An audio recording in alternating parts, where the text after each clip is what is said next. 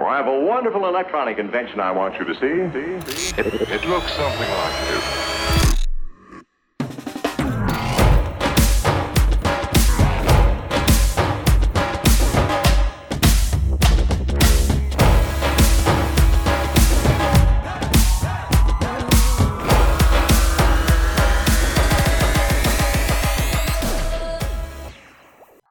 Hola, te saluda tu abogado Paco Domínguez y estás en Hecho Derecho, un programa donde analizamos hechos jurídicos que se materializan en actos jurídicos. Todo explicado con peras y manzanas.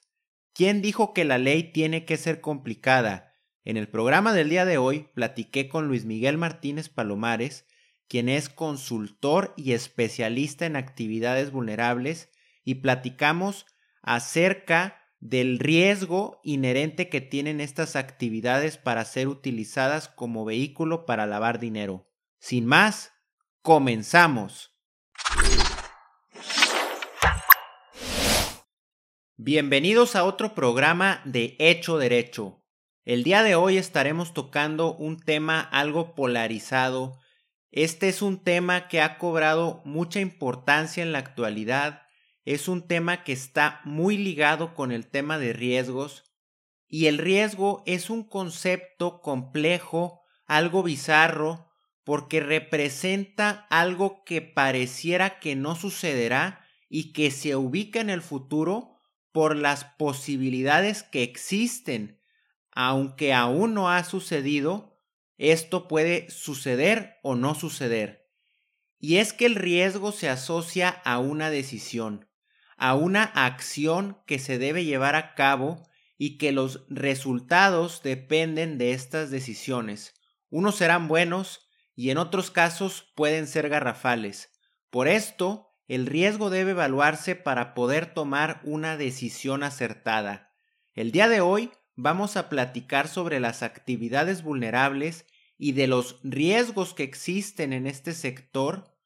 y para esto me acompaña el día de hoy Luis Miguel Martínez, a quien le doy la más cordial bienvenida. Luis Miguel es consultor en esta área. Gracias por aceptar la invitación a tu programa Hecho Derecho a platicar de este tema que cada vez está cobrando mayor relevancia en los negocios. Así es, Paco. Muchas gracias por la invitación. Y sí, hablaremos de un poco de un tema que es poco conocido, poco desarrollado, pero a la vez es muy controvertido.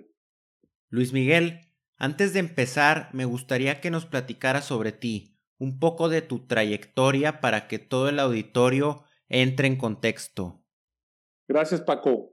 Pues soy licenciado en Contaduría Pública y Finanzas del Instituto Tecnológico y Estudios Superiores de Monterrey. También soy licenciado en Derecho de la Universidad Autónoma de Nuevo León tengo cinco años de experiencia como consultor y asesor de sujetos obligados, principalmente en el área de bienes raíces, como son constructoras, los asesores de ventas de inmuebles, desarrolladores de inmuebles, arrendadores. También trabajo con agencias de venta de automóviles y estoy muy pegado en el sector notarial. Tengo un diplomado en riesgo de corrupción y lavado de activos en la Unidad de Inteligencia y Análisis Financiero en Bogotá, Colombia, en el año 2018. Actualmente presidente de la Comisión de Prevención de Lavado de Dinero del Instituto de Contadores Públicos de Nuevo León. Y en el área académica, pues acompaño como expositor en diferentes diplomados, uno de ellos en el Diplomado Fiscal Notarial y de Prevención de Lavado de Dinero del Colegio Nacional del Notariado Mexicano, y en otro en el Diplomado de Impuestos 2020-2021 del Instituto de Contadores Públicos de Nuevo León. Luis Miguel, mucho se ha hablado sobre las actividades vulnerables. En la red existen muchísimos abogados y contadores que están hablando de este tema, que si los casinos, que si las joyerías, que si los activos virtuales. Y creo que se ha hablado tanto que muchas veces la gente se pierde en lo importante en lo que son estas actividades. Entonces, de una manera en la cual todo el auditorio pueda entender qué es una actividad vulnerable, ¿cómo la defines tú? Pues mira, las actividades vulnerables son actividades económicas con características de riesgo para un país y estas pueden resultar una oportunidad para que los recursos obtenidos por fuentes ilícitas entren en el sector económico y formal. Así pudiéramos definir qué es una actividad vulnerable. En pocas palabras, es una actividad considerada vulnerable por el grado de riesgo inherente para ser utilizada para cometer el delito de lavado de dinero. Y que todo esto, Luis Miguel, no lo estamos inventando. Todo esto nace a través de organismos internacionales como el Grupo de Acción Financiera Internacional y que este grupo establece cinco actividades no financieras designadas como actividades vulnerables y estas son agentes inmobiliarios, casinos, joyerías, contadores, abogados, notarios y corredores. Luis Miguel, Posteriormente nace la Ley Federal para la Prevención e Identificación de Operaciones con Recursos de Procedencia Ilícita, mejor conocida como la Ley Antilavado, donde además de estas actividades se regulan algunas otras como las obras de arte, la compraventa de vehículos automotores, los servicios de blindaje, activos virtuales, por mencionar algunas. Y mencionarle también al auditorio, Luis, el motivo por el cual en México se establecen, además de las cinco actividades que menciona el GAFI, otras que también se consideran vulnerables, y esto es porque el mismo GAFI señala que los países deberán adecuar su ordenamiento a las condiciones sociales y políticas que se encuentren en los países, como por ejemplo la compraventa de vehículos, los servicios de blindaje, la compraventa de relojes y joyas donde se utiliza mucho efectivo que pudiera ser obtenido tal vez de manera ilícita, es decir, de manera sucia a través de actos criminales. Sí, déjame comentarte, Paco, y coincidimos en que precisamente la Ley Federal para la Prevención e Identificación de Operaciones con Recursos de Procedencia Ilícita la llamada ley antilavado, pues sí nace a raíz de una presión internacional y uno de los organismos que mayormente gesta esta presión es el Grupo de Acción Financiera. México es miembro del Grupo de Acción Financiera GAFI de pleno derecho desde el año 2000 y con ello ha tenido que cumplir con obligaciones y se han reconocido derechos, eh, como lo son la obtención de recursos más económicos de entidades como lo es el Fondo Monetario Internacional y Banco Mundial. Ahora bien, eh, después eh, de la última evaluación mutua que realizó Gafi en México en el año 2016, 2017 y que fue publicada hasta el 2000, 18, pues México no salió muy bien librado en cuanto al cumplimiento de las 40 recomendaciones que Gafi hace al sector tanto financiero como a las actividades y profesiones no financieras designadas. México ha entrado en una revisión intensificada en el cual eh, en muchas de las recomendaciones de las cuales no salimos bien calificados son relacionadas con las actividades vulnerables. Estas eh, malas calificaciones o esta obtención de un resultado no favorable por parte de México ante los ojos de Gafi pues ha venido a ser motivo de la presentación de diferentes iniciativas de reforma a la ley antilavado para robustecer y ampliar los requerimientos precisamente que Gafi ha venido a solicitar después de la última evaluación mutua que se realizó en México. Luis Miguel, no me dejarás mentir en que actualmente existe mucha polémica en cuanto a las actividades que realizamos los abogados. Sabes, en Instagram de hecho nos hicieron la pregunta de que si todas las actividades que realizamos los abogados son o no son actividades vulnerables y que por ende estemos regulados y sujetos a esta ley. Y si nos remitimos a lo que dice la ley, únicamente la prestación de servicios profesionales de manera independiente, ojo, cuando se realice alguna compraventa de inmuebles o que la compraventa del bien inmueble se realice al nombre de un cliente o las fusiones, escisiones, la constitución de empresas o los fideicomisos. Entonces, no todas las actividades que realizamos como abogados son actividades vulnerables. Sí, es importante hacer una reflexión de esto, Paco. Si hay mucha desinformación y esto ha generado polémicas para el actuar de los contadores y los abogados, eh, sobre todo por la descripción que hace la fracción decimoprimera del artículo 16, 17 de la ley antilavado, que establece los servicios profesionales. Pero es importante puntualizar que quienes no realizamos operaciones que se lleven a cabo por un cliente o en representación de estos, no somos actividades vulnerables. La pretensión de la descripción en este artículo es identificar aquel que opera a través de otro y por el cual este otro se está beneficiando y en algún momento es el que esconde su identidad. Esa es la pretensión principal de la descripción de los servicios profesionales en los que podemos actuar los abogados y contadores y que ha generado, como bien lo dices, mucha polémica.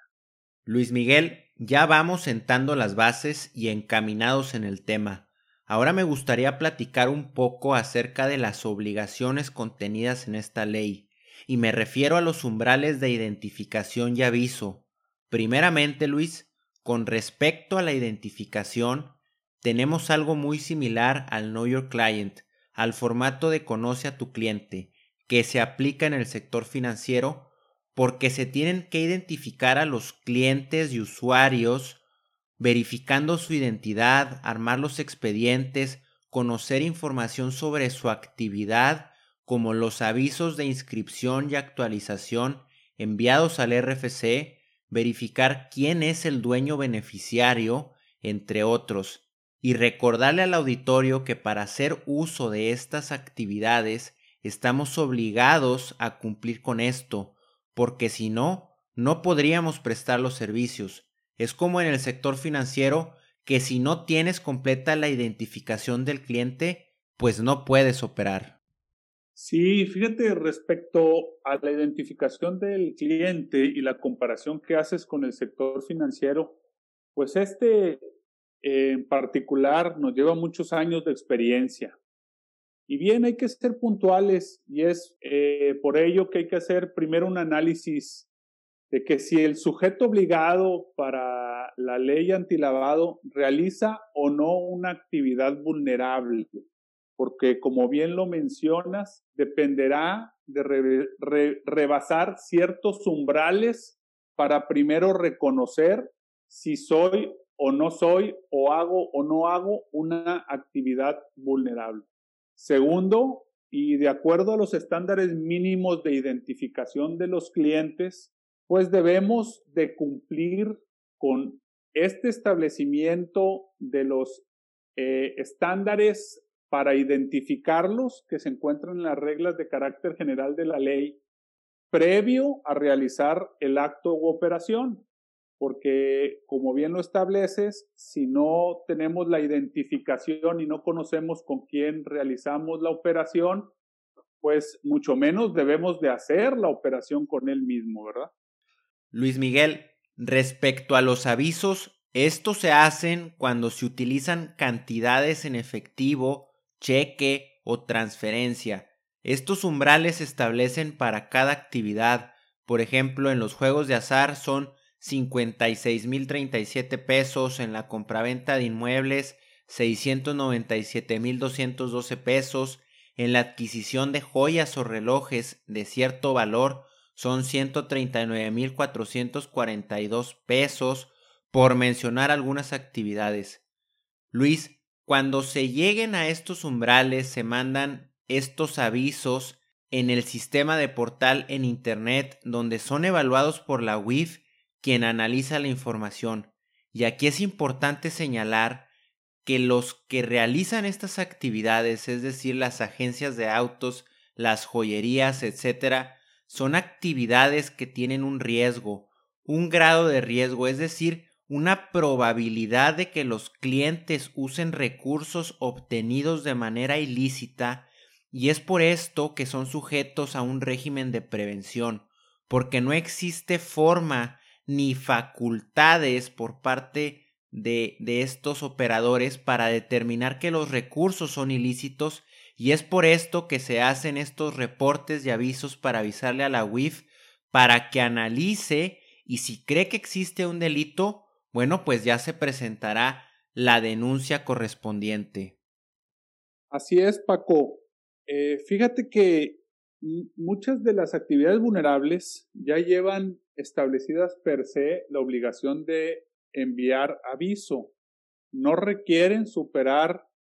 umbrales, ya que éstas están identificadas como de mayor riesgo en la ley antilavado. Los avisos hay que recordar que son una fuente de información entre las autoridades y los sujetos obligados. Es el, el enlace de información para hacer saber a la autoridad con quién estamos llevando a cabo operaciones y de ello la autoridad pueda tener un iris para conocer quiénes invierten o con qué recursos lo hacen o de qué cuenta a qué cuenta se mueven los recursos para cumplir con el pago de ciertas obligaciones.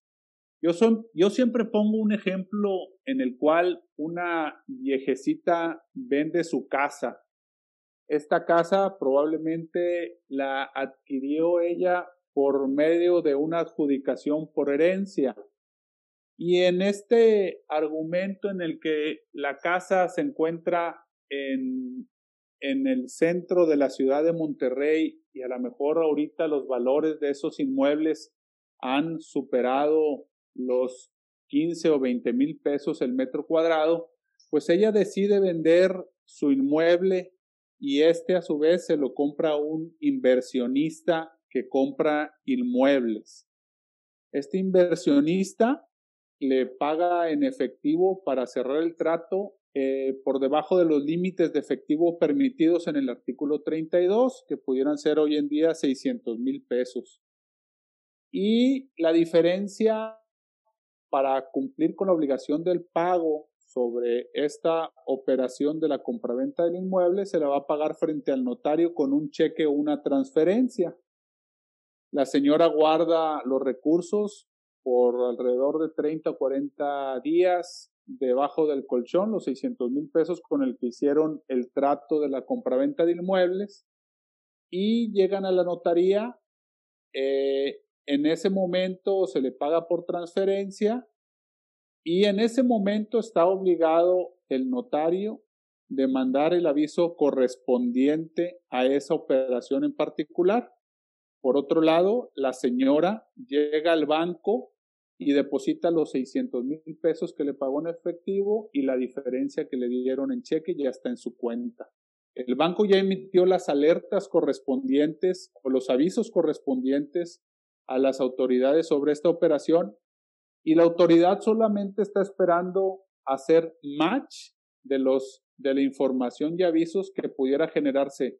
a través de un notario o de algún eh, sujeto obligado a la ley para hacer el enlace y no tener que medir dentro de sus estándares, la persecución de un posible delito de lavado de dinero a través de la operación, que es tan simple, pero que en ocasiones los sujetos obligados pues dejamos de informar a la autoridad y pueda eh, generarle un riesgo a nuestros clientes, en este caso la viejecita cliente del notario. En este caso que nos comentas, fíjate que me gustaría resaltar mucho los sistemas que tiene la autoridad para hacer estos cruces de información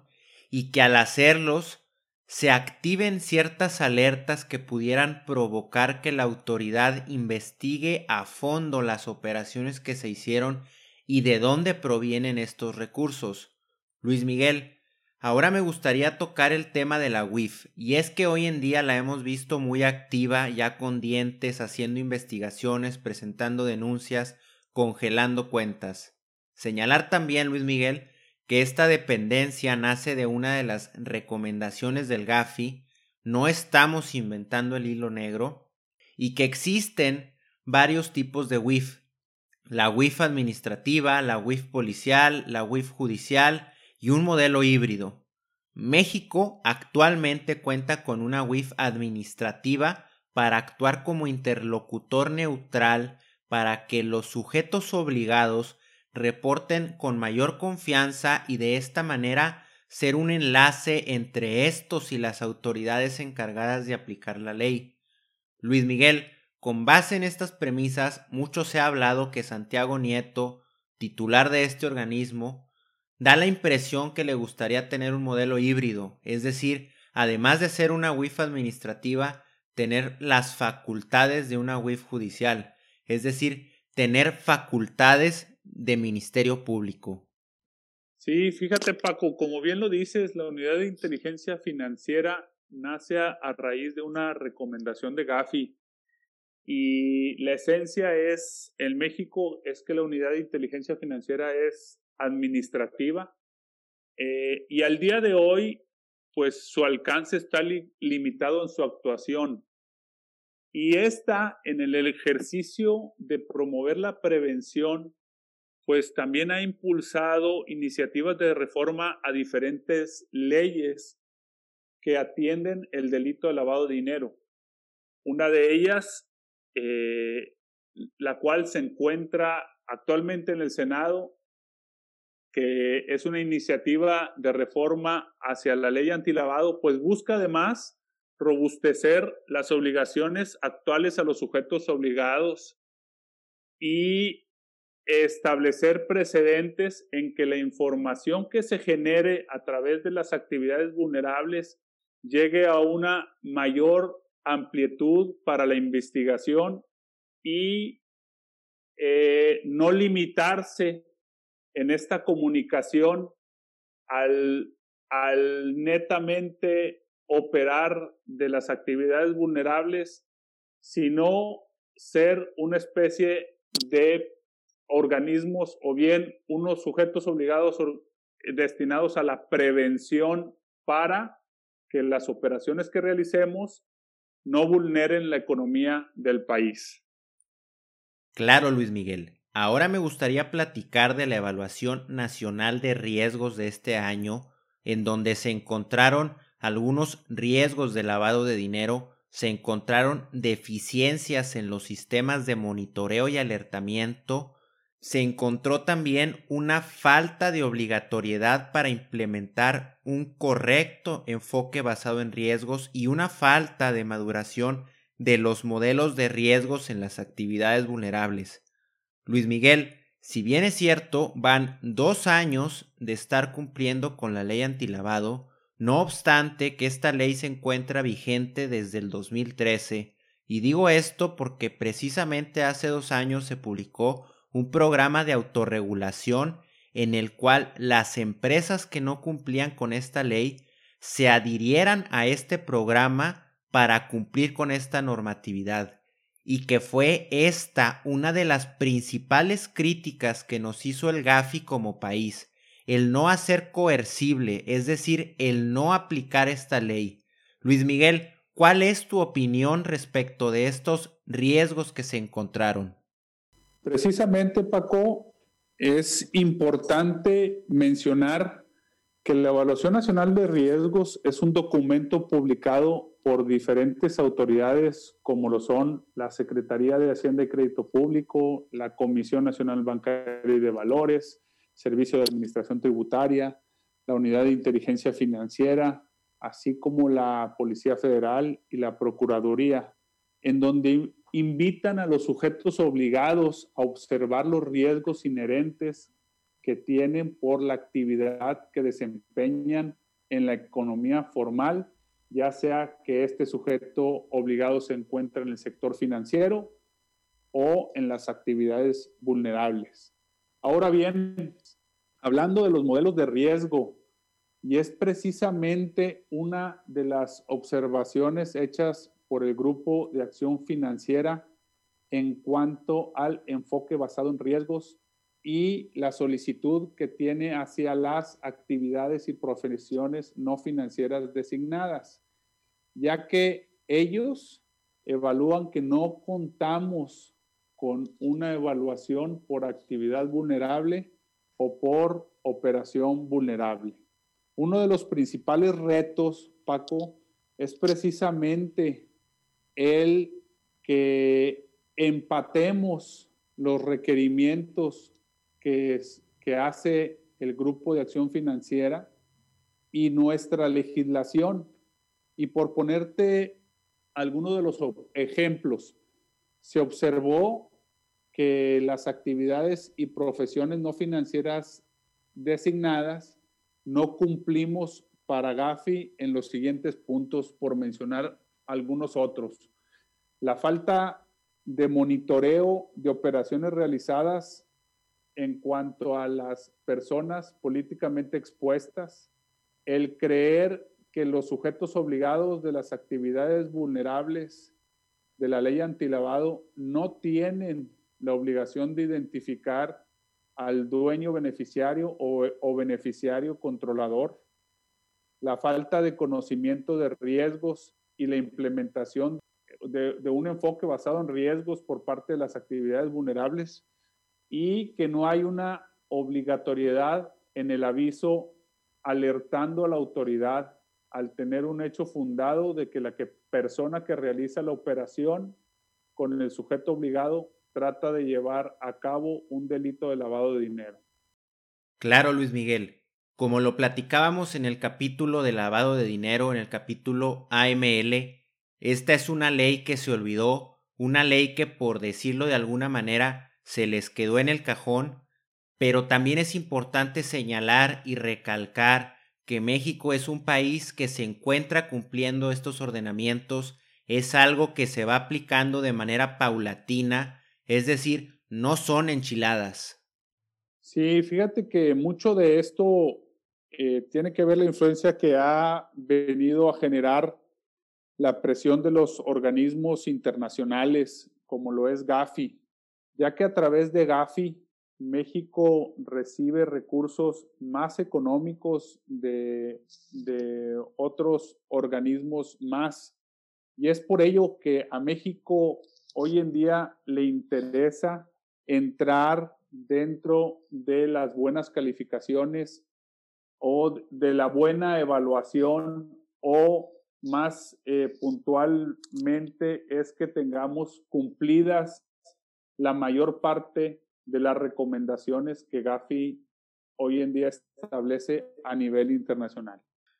Muy importante lo que acabas de comentar, Luis Miguel, porque un ejemplo de esto es que el Fondo Monetario Internacional autorizó a México una línea de 60 mil millones de pesos en crédito y entre las características para ser acreedor a este tipo de financiamientos es tener un marco jurídico sólido, y cumplir con este tipo de compromisos a nivel internacional de los cuales tanto México como el Fondo Monetario Internacional son miembros. Luis Miguel, ahora platicando de una figura muy importante en este sector y me refiero al encargado de cumplimiento, quien es la persona que se encarga de cumplir con la identificación de los clientes, identificar al dueño beneficiario, mandar los reportes, los avisos, conservar los expedientes el tener un manual de cumplimiento. Es decir, si se debe de atender algún requerimiento, esta es la persona idónea que lo tendría que hacer.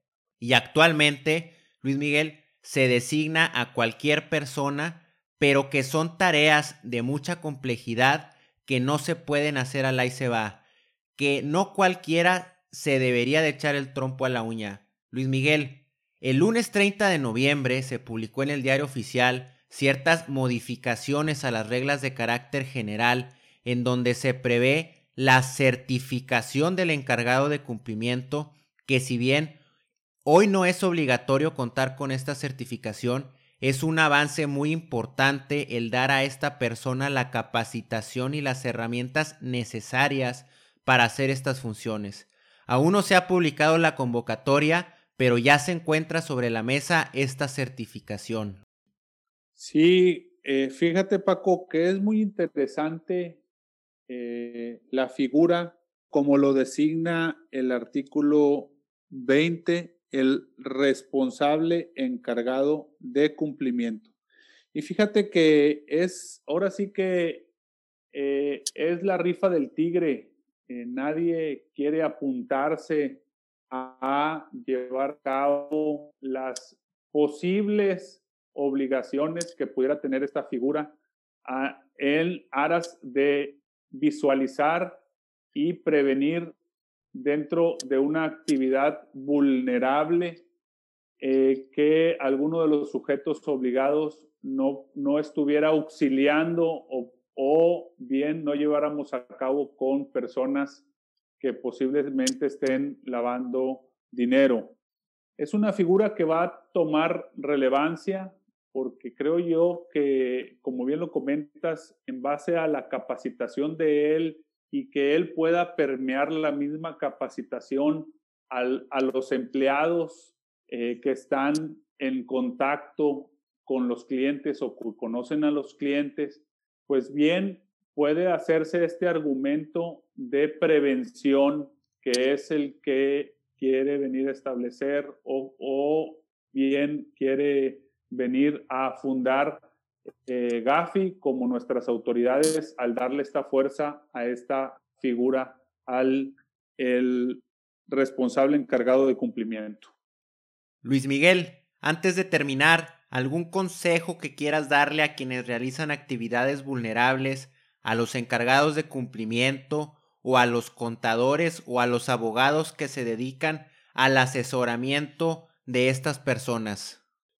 Sí, pues eh, claro, Paco, es, es importante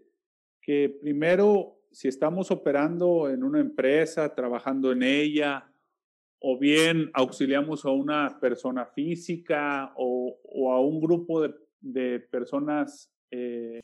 eh, morales en, en algún grupo empresarial y que conozcamos que realizamos actividades vulnerables, pues no hay que dejar de tener bien señaladas las obligaciones que nos marca la ley antilavado. Eh, en muchos de, de, los clientes a los que yo he venido a ayudar en consultoría o asesorándolos, pues se ha perdido de vista algunas de las actividades vulnerables y esto a su vez pues trae un riesgo para los sujetos obligados en el incumplimiento, ya que esto se traduce a una posible multa.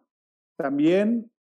eh, no hay que dejar de observar y analizar las, las iniciativas presentadas ya en el Senado, las iniciativas de reforma, porque vienen a robustecer nuestro actuar y nuestra eh, forma de trabajar como lo vino a hacer cuando se implementó la ley antilavado. Y entonces podemos nosotros desde este momento empezar a prever ciertos cambios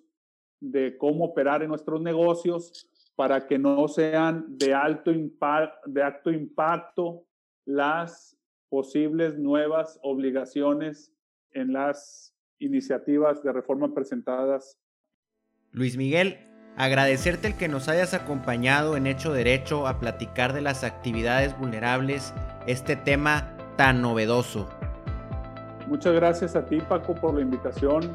De verdad que es loable el trabajo que realizas con aras de fortalecer el conocimiento de tus escuchas. Te agradezco de nuevo la invitación.